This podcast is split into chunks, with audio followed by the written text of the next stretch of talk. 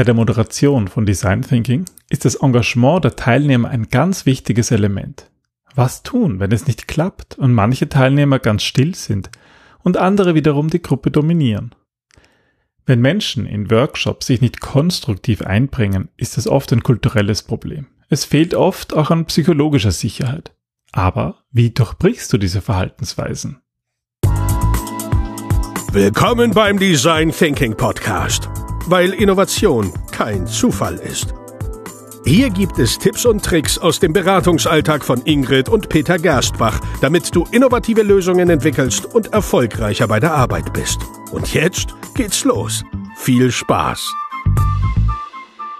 Hallo und herzlich willkommen zum Design Thinking Podcast. Hallo Ingrid. Hallo Peter, hallo liebe Hörerinnen und Hörer. Herzlich willkommen. Ähm, in den letzten beiden Episoden haben wir uns ja um Online-Meetings und Online-Workshops ähm, auf das konzentriert. Und heute geht es um etwas, was zumindest uns vor allem wichtig ist bei Präsenzworkshops. Also ich hoffe, dass das nicht nur uns wichtig ist, weil im Grunde steht und fällt damit die ganze Geschichte oder der ganze Erfolg eines Workshops. Genau, es geht um darum, dass sich ähm, Personen, Teilnehmerinnen und Teilnehmer in Workshops gut einbringen, konstruktiv einbringen. Und ähm, gerade im Design Thinking ist das super wichtig, weil wir wollen da ja ganz unterschiedliche Charaktere haben. Wir wollen irgendwie die Lauten haben, aber auch die leisen.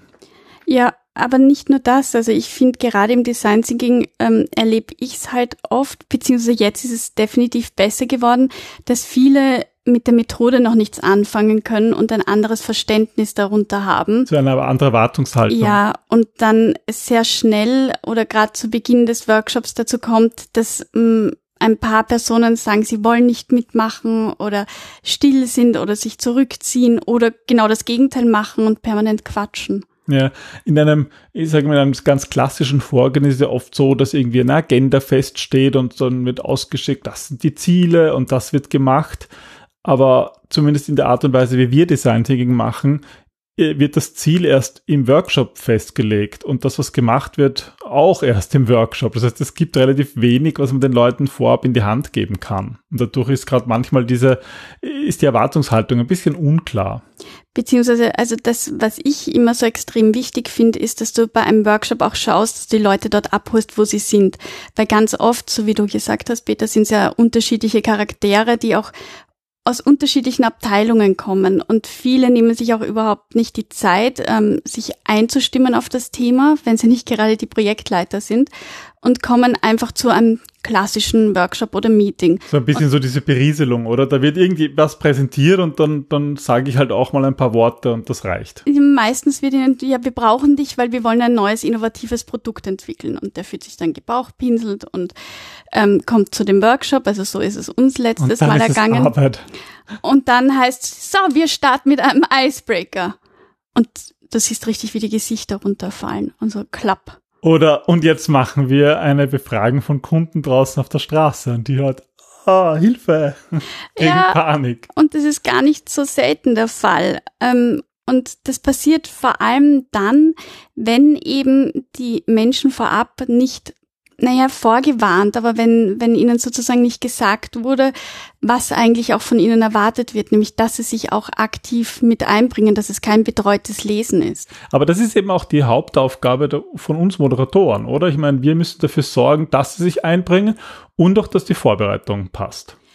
Ja, entweder von uns Moderatoren. Ähm, es war letztens in einem Projekt, ähm, da war das so, dass, genau, da hatten wir eine Projektleitung und die hat eigentlich diese Vorab-Information übernommen, wenn du dich erinnern kannst. Und das Problem war, dass ähm, sie dieses Verständnis oder, oder die Wichtigkeit oder besser gesagt den Unterschied zwischen Marktforschung und Design Thinking nicht so rüberbringen konnte, beziehungsweise hat der Teilnehmer sie gleich abgewürgt und gesagt, naja, er versteht schon, was, was sozusagen da das Ziel ist und warum er sie braucht. Und sie hat sich gedacht, ja, super, passt eh alles. Und dann standen wir im Workshop und ähm, wir sind davon ausgegangen, dass eh allen klar ist, was wir machen. Und so war es dann nicht, sondern da gab es dann viele Fragezeichen. Und das war sicher unsere Schuld als Moderatoren, nicht die Person dort abzuholen, wo sie stehen, nämlich auch mit ihrem Wissen, mit ihrer Erwartung. Ja, und weil das eben so wichtig ist, haben wir uns für diesen Podcast einen fünf Fünf-Punkte-Plan überlegt. Oh. Genau, und zwar sind fünf Punkte, ähm, einerseits, wie man genau das vermeiden kann. Also wie man eigentlich dafür sorgen kann, dass alle mitmachen und vor allem, was man tun kann, wenn es mal nicht so läuft. Weil Vorbereitung ist das eine, manches kann man dadurch abfangen, aber es wird eigentlich in jedem Workshop irgendwann einmal der Punkt kommen, wo irgendwas nicht so perfekt läuft und genau darum geht's heute. Ja, es ist, glaube ich, wesentlich, wo Menschen arbeiten, dort menschelt's einfach und Absolut. da passieren immer wieder Missverständnisse. Ja. Und, und, und das ist, glaube ich, auch ein ganz wichtiger Aspekt beim Moderieren von, gerade von Design Thinking Workshops, dass man hier ja sehr empathisch ist und darauf gut eingeht und eben jeden mitnimmt. Mhm. Ja, also ich habe angekündigt, unsere fünf äh, Punkte. Eigentlich ist es ein Punkt, eins plus vier Punkte. Also okay, von den vier Punkten wusste ich von fünf. Ja, ja, der erste Punkt ist die Vorbereitung. Also ah. äh, wir sprechen dann darüber, ähm, was ist, was müssen wir beim Team beachten und was zum Beispiel beim Raum und eben auch bei den Zielen des Workshops. Und dann geht es ganz konkret um vier Schritte, die die wir eigentlich als, die, als Moderatoren meistens durchlaufen, wenn ein Problem auftritt. Mhm. Also das heißt, das Erkennen, dass überhaupt ein Problem auftritt, das Ergründen, also wo liegt die Ursache, dann, dass man irgendwie es anspricht und im Endeffekt mit dem Ziel, es zu lösen. Gut. Lass uns gleich starten mit ähm, der Vorbereitung, weil das ist das A und O. Ja, das ist halt das, was man im Vorfeld schon machen kann, damit es gar nicht erst so weit kommt. Und das ist uns natürlich immer das Liebste, ja, wenn das ist gar nicht dass gleich eine Situation entsteht, wo sich alle wohlfühlen. Und äh, wir predigen zwar immer, dass es wichtig ist, dass ihr euch auf die Personen einlässt, die im Raum sind. Also, dass ihr auch die Methoden dann auswählt, wenn ihr ein Gespür für die Menschen habt, die vor Ort sind. Aber mit Vorbereitung meinen wir eigentlich etwas anderes, weil ihr wisst ja, wie wichtig der Raum ist, in dem man sich bewegt. Ob man jetzt Stehtische hat oder ob man sozusagen ähm, in einem Meetingraum ist, wo zuerst der Tisch war und dann wurden nachher die Wände ähm, hinzugemauert. Also all diese Dinge, die uns Menschen unbewusst beeinflussen. Und das Thema haben wir ja schon in anderen Folgen ähm, behandelt und da werden wir noch drauf verlinken. Also auf unserer Episoden-Webseite findet ihr dann einen Link einerseits auf die Folge 432, das perfekte Design Thinking Team zusammenstellen. Da haben wir, das war ja vor vier, fünf Episoden, haben wir darüber gesprochen. Und wir verlinken auch gleich ein paar Episoden zum Thema der Räume, weil das eigentlich auch ganz wichtig ist. Und das dritte Thema neben Team und Raumauswahl ist das Thema der, der Ziele. Das hast du ja schon äh, vorhin angesprochen, dass es wichtig ist, irgendwie auch mh, hm, dass, dass ein gleiches Verständnis über die Ziele des Workshops da sind. Ja, auch über die Erwartungshaltung. Also wenn ich jetzt meinen Tag opfere sozusagen, meine, meine Zeit, Zeit ist das Wichtigste, was wir Menschen haben, und meine Ideen mit einbringe, dann möchte ich eigentlich auch wissen, warum ich das tue. Also was sozusagen das Ziel, der Zweck ist, ähm, den der Projektleiter oder der Moderator damit verbindet, damit das, das schafft natürlich auch eine gewisse psychologische Sicherheit. Fühle ich mich wohl? Kann ich mich da überhaupt einbringen? Welche mhm. Expertise mhm. wird von mir erlangt, äh, verlangt? Also welche Erwartungshaltung haben auch andere an mich? Und das ist etwas, das sich, dass man sich im Vorfeld natürlich überlegen kann, aber vor allem geht es dann auch darum, den Einstieg in den Workshop irgendwie gut zu machen. Und ähm, geht es irgendwie auch darum, dass sich die Teilnehmer langsam aufwärmen können, oder? Ja, dass man eben auch schaut, okay, ähm, Jetzt sind einmal alle angekommen. Meistens, gerade beim Kickoff, sind es halt Menschen, die sich vielleicht jetzt noch nicht so gut kennen, im Idealfall bei Design Thinking, dass sie noch nicht so intensiv miteinander gearbeitet haben. Das heißt, es ist eine neue Atmosphäre, eine neue Gruppe und die kannst du als Moderator extrem gut unterstützen mit Übungen, die Empathie aufbauen mm, und auch vielen Icebreakern, die einfach dabei helfen, Verbindungen aufzubauen. Ja, und ähm, wir haben auch schon mal eine Folge gemacht, die eigentlich ganz speziell auf dieses Thema eingeht. Und zwar ist das das äh, Modell der Gruppendynamik nach Tuckman in der Folge 112. Ich werde das auch verlinken. Ähm, wer sich dafür näher interessiert, das ist vielleicht ganz gut zu sehen, wie Gruppen auch so zusammenwachsen können. Es geht zu den vier Schritten, die ihr befolgen könnt, wenn tatsächlich Probleme auftreten. Ihr habt euch zwar vielleicht trotzdem um die Vorbereitung gekümmert, aber manchmal funktioniert es trotzdem nicht so.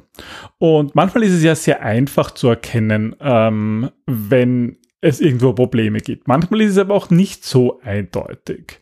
Also was zum Beispiel einfach ist, ist, wenn jemand ständig widerspricht. Oder sagt, das geht nicht oder so ein Unsinn oder die Augen verdreht, körpersprachlich. Ja, also, aber, und das ist natürlich einfach zu erkennen, ja, weil das sagt er eh, dass ihm was nicht passt oder ihr.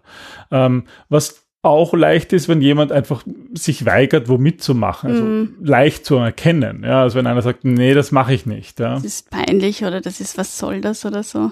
Also das haben wir manchmal, ja, wenn es darum geht, Interviews ähm, zu führen mit Kunden oder wenn es um Spiele geht, dann erleben wir das hin und wieder, nicht oft, aber doch manchmal, dass jemand einfach nicht mitmachen will. Ja, da muss man als Moderator auch immer die richtige, die richtige Stimmung ausnutzen, erkennen und teilweise Leute auch am Anfang gerade überrumpeln, damit sie diese Scheu verlieren. Ja, aber auf der anderen Seite gibt es dann auch Fälle, die deutlich schwieriger zum Erkennen sind. Und die haben sie eigentlich überhaupt in sich. Ja, also vor allem, wenn eine Person einfach sehr still ist und sich nicht einbringt, weil das kann halt auch verschiedene Ursachen haben kann introvertiert sein oder. Das, das, muss mir auch mal auffallen als Moderator. Also wenn ich gerade selber nervös bin, weil irgendwie gerade der mm. Workshop losgegangen bin und er so wichtig ist, dann fällt mir das vielleicht gar nicht auf, dass da von den 17 Leuten im Raum zwei irgendwie sich gar nicht eingebracht haben noch. Also das ist schwieriger überhaupt wahrzunehmen. Ja, wobei, also ich glaube, das ist ja eigentlich die, die Hauptaufgabe von einem Moderator da diese Schon. Stimmung.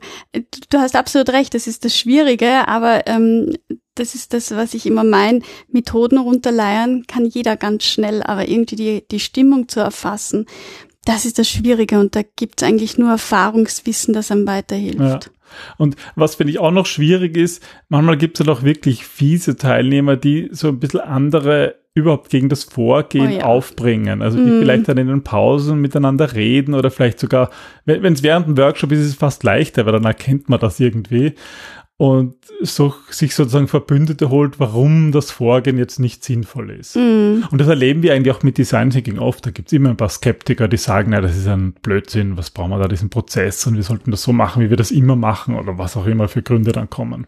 Ja, also meistens auch Design Thinking ist so ein neumodischer Quatsch, wobei kann man genau. noch von neumodisch reden. Ja, da wird manchmal von Leuten abgelehnt, einfach nur um dagegen zu sein. Ja, das ist also der erste Schritt. Im ersten Schritt geht es also darum zu erkennen, dass überhaupt eine Störung vorliegt. Ja, und dafür müssen wir auch als Moderator einfach einfühlsam sein. Der zweite Schritt ist dann das Ergründen, also herauszufinden, warum die Person, die da jetzt irgendwo eine Störung reinbringt, warum die das eigentlich macht. Ja, und das ist der wesentliche Punkt, weil mh, mm, sobald du diesen Punkt ergründet hast, warum sich jemand zurückhält, hast du eigentlich auch schon die Lösung, wie du das Problem dann auflösen kannst. Aber das kann halt so vielfältig sein. Also eine stille Person kann deswegen still sein, weil sie zum Beispiel introvertiert ist oder weil sie sich gerade nicht traut, in der Gruppe etwas zu sagen oder weil sie sich unsicher fühlt oder weil sie einfach keinen Bock hat oder weil sie mhm. das letzte Mal enttäuscht worden ist in einem Meeting und sich denkt, diesmal bringe ich mich nicht ein. Also es kann so unterschiedlichste Gründe haben, warum sich jemand zurückhält. Und es ist nicht immer der offensichtliche Grund und vor allem es ist nicht immer der Grund, warum man sich selber so verhält. Jeder verhält sich in manchen Situationen still. Und wenn man aber von sich auf andere schließt, dann ist das oft einfach falsch, ja, weil das vielleicht auf einen selber zutrifft als Moderator, aber nicht auf andere. Und dann schätzt man das total falsch ein, die Situation. Ja, oder weil sich im Vorfeld etwas abgespielt hat, von dem wir keine Ahnung haben. Also die Gründe können einfach so vielfältig sein und solange ihr nicht danach fragt, werdet ihr die wahren Gründe nicht erraten können. Also vielleicht mit viel Glück erraten und vielleicht sagen sie, sie euch nicht, wenn ihr danach fragt, aber ihr kommt einfach so viel näher dran. Mhm. Und was kann man da machen? Also naja, es gibt ähm, mehrere mehrere Möglichkeiten. Das Wichtigste finde ich immer ist nach dem Warum zu fragen. Also zum Beispiel die Person zu fragen, ob sie glaubt, dass sie nicht gehört wird oder einfach mal auch das eigene Gefühl ansprechen und sagen, ich habe das Gefühl, hm, du fühlst dich irgendwie nicht wohl, habe ich recht damit? Also das überhaupt zu verifizieren. Damit schafft man auch einmal, dass dem anderen das überhaupt bewusst wird, dass er vielleicht stiller ist. Ähm, und dann eben fragen, was man, wie man als Moderator auch unterstützen kann, dass er oder sie dann sich mehr einbringt.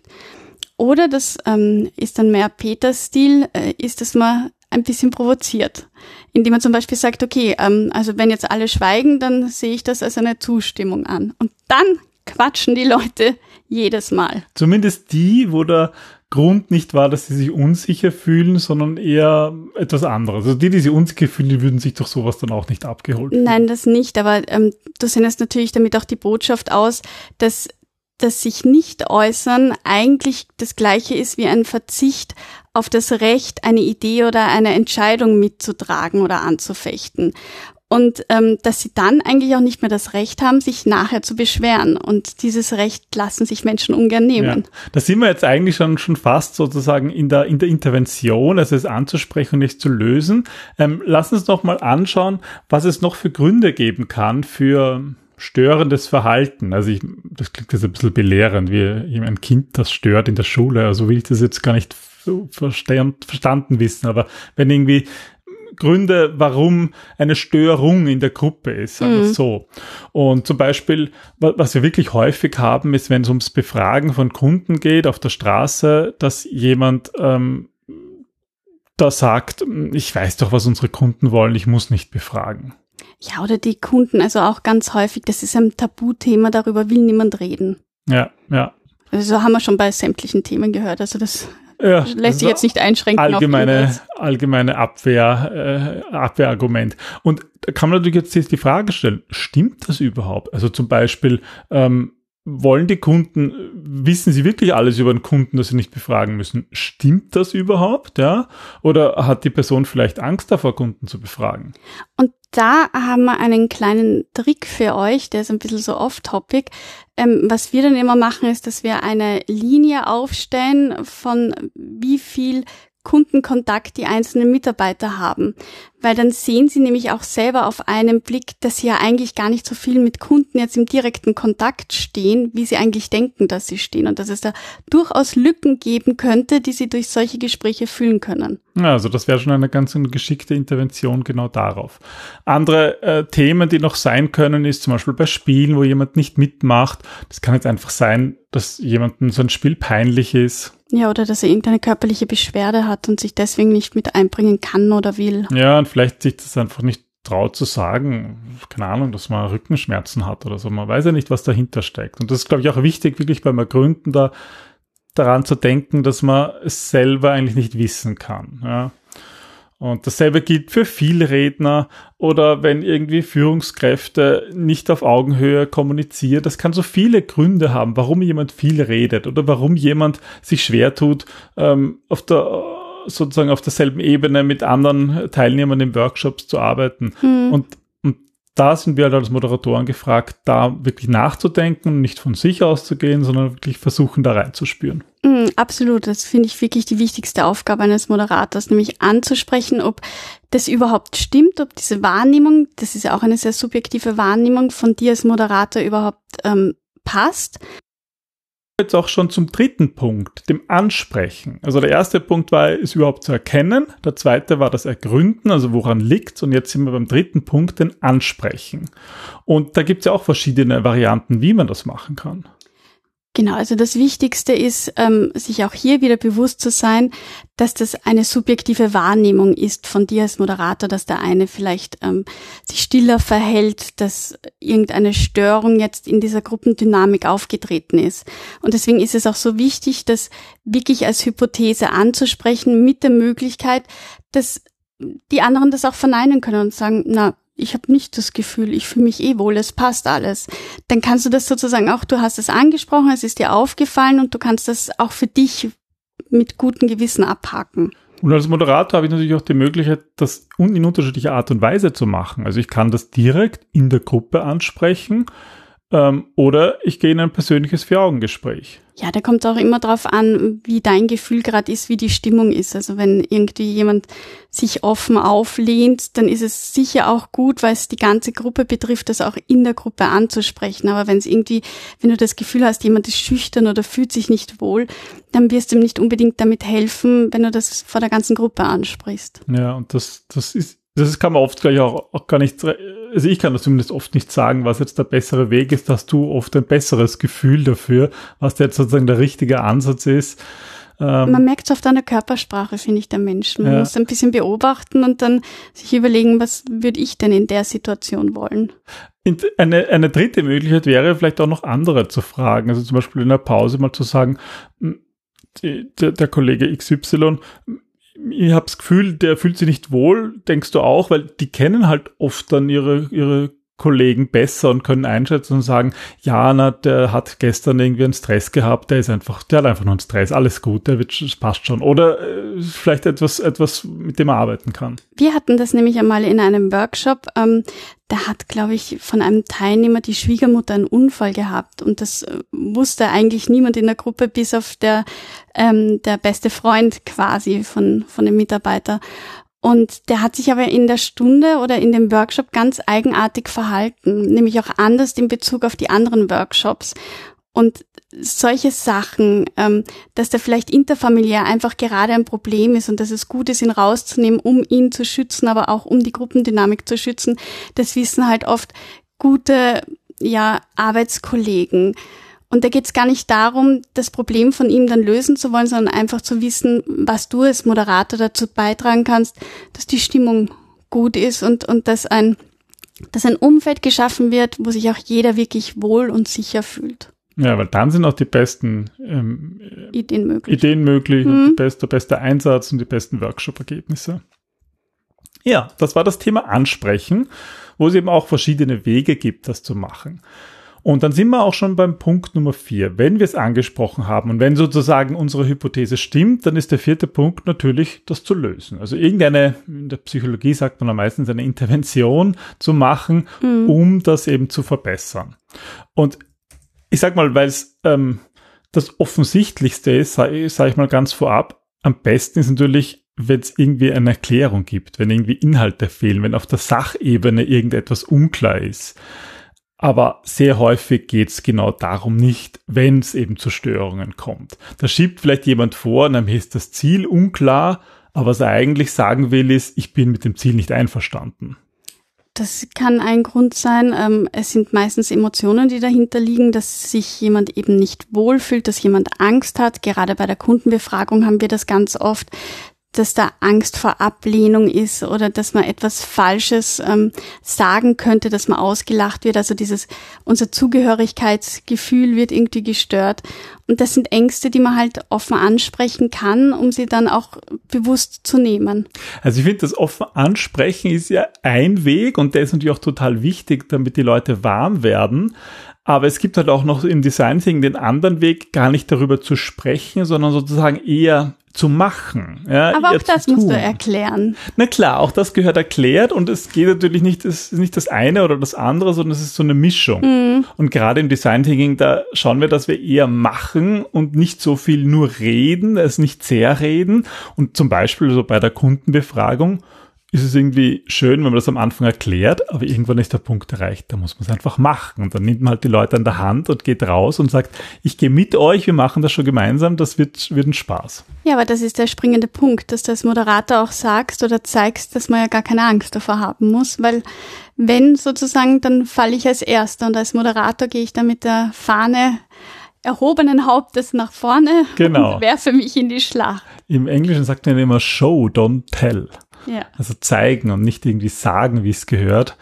Ähm, und das ist ein wichtiger Aspekt. Ein anderer Aspekt, der finde ich auch gut funktioniert, ist einfach, dass es Spaß macht, ja. Und egal, ob es zum Spiele geht oder um irgendetwas, ja, wie, wie Kunden befragen, wenn man den Leuten zeigt, dass das Spaß macht und dass es, es cool ist und dass es die Leute darauf neugierig macht, dann, dann kann man schon viele psychologische Sperren irgendwie dadurch allein lösen. Mm, absolut. Wobei da hilft's auch, wenn ihr im Vorfeld sagt, warum Spaß so wichtig ist, dass es eben diese Blockaden löst oder dass es einfach darum geht, da eine Verbindung aufzubauen oder die Dinge aus anderen Blickwinkeln zu betrachten. Weil tatsächlich hatten wir schon einmal im Workshop jemanden, der sich beschwert hat, dass, ähm, dass es zu lustig ist bei uns. Das hast du eh schon öfters erzählt, das, das, das, hat, ja, das hat mich total schockiert. Ja, also bei uns ist es schon lustig und wir lachen viel und das hilft eben auch für die Kreativität. Das ist wissenschaftlich bewiesen. Ähm, ja, so das, das, das das gehört dazu. Ein Trauma bei mir ausgelöst, glaube ich. Ja. Wahnsinn.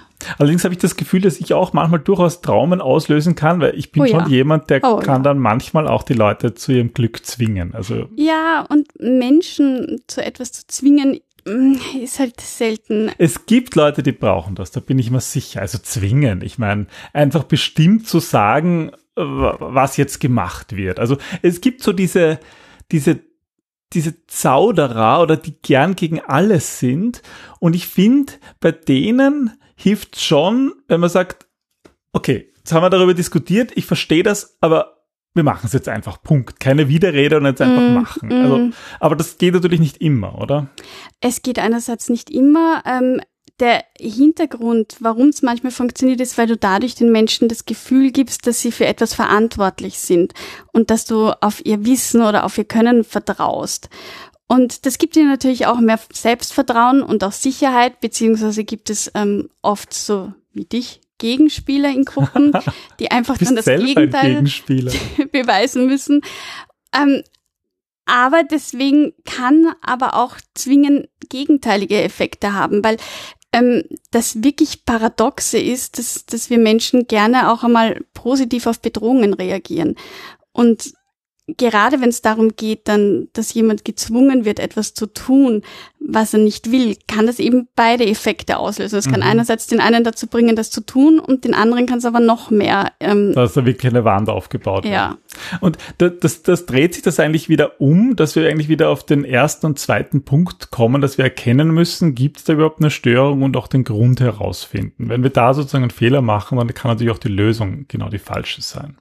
Was wir auch ganz gerne machen, ist, dass wir auch zu Beginn eines Workshops erklären, dass wir sozusagen nur als Moderatoren dafür da sind, durch den Prozess zu begleiten, dass es ein bisschen ist wie mit einem Bild. Also wir bieten den Rahmen, wir schauen, dass der Raum passt, dass die Menschen sich wohlfühlen, dass sie sich sicher fühlen. Dass die Künstler anwesend sind, die passenden. Die, und auch die Pinsel und die Farben, dass alles da ist, was sie brauchen. Aber sozusagen jeder Künstler muss seinen eigenen Pinsel finden und die Farbe wählen und dann gemeinsam schauen, ein harmonisches Gesamtbild zu entwickeln. Also wir sind für den Rahmen verantwortlich, aber nicht für das Bild. Das Bild kreiert immer die Gruppe. Ja, und das, glaube ich, ist eine ganz wichtige Grundregel, dass man dann auch das passieren lässt, was passiert dass man da auch drauf vertraut. Und vor allem musst du als Moderator oder als Moderatorin auch dieses Selbstvertrauen haben, weil es hat ja einen Grund, warum du da vorne stehst und gewählt worden bist. Du bist ja gut in dem, was du machst. Und ähm, du bist auch ein Mensch, der lernt und sicher nach wie vor Fehler macht. Das tun wir auch immer wieder. Aber das Wichtige ist eben, ja, dran zu bleiben, auszuprobieren, zuzugeben, wenn etwas nicht gut geklappt hat und weiterzumachen. Ja. Und um, um einen letzten Punkt vielleicht noch anzusprechen, wenn wirklich alle Stricke reißen, wirklich im schlimmsten Fall, dann kann man natürlich dieses ganze Setting verändern. Ich kann das Team verändern, ähm, ich kann sozusagen die Malutensilien verändern, ich mhm. kann den Raum verändern, ich kann dann einen Break machen und sagen, okay, wir hören jetzt eine Stunde früher auf und machen morgen weiter wieder frisch. Ähm, das sind so die ganz harten Interventionen, die manchmal aber auch notwendig sind. Ja, absolut. Gerade wenn dein Gespür als Moderator danach ruft oder drängt und sagt, okay, du brauchst jetzt selber auch einmal kurz eine Pause, dann bitte gönn dir auch selber den Break. Ja, und dann ist das manchmal einfach der beste und richtige Weg, auch mal einen Workshop abzubrechen oder vielleicht auch darüber zu überlegen, ob eine andere Teamaufteilung notwendig ist. Wir sagen in unseren Ausbildungen auch immer zu, zu den kommenden Design Thinking Moderatoren, dass es das Wichtigste ist, dass du eigentlich mit Herz und Hirn dabei bist, dass du Spaß an der Sache hast, weil das, was du ausstrahlst, das kommt auch an. Und irgendwie, wenn man Angst hat, dann macht man tendenziell auch mehr Fehler. Wenn man sich unsicher fühlt, das spüren die Menschen. Und wenn man irgendwie in einen Workshop reingeht, man kann ja auch ansprechen und sagen, uh, ich bin heute irgendwie ein bisschen unsicher, habt ein bisschen Geduld mit mir, dann, dann hat man da auch schon wieder eine Verbindung aufgebaut, eine Menschlichkeit aufgrund dessen man dann vielleicht anders arbeiten kann. Aber es geht darum, dass ihr einen Workshop habt, ihr habt einen Rahmen, ihr habt ein Ziel und das gilt es gemeinsam zu erreichen und das kann weder der Moderator allein noch das Team. Ja. Und weil du vorhin die Ausbildung angesprochen hast, möchte ich auch gleich erzählen, wie wir das machen.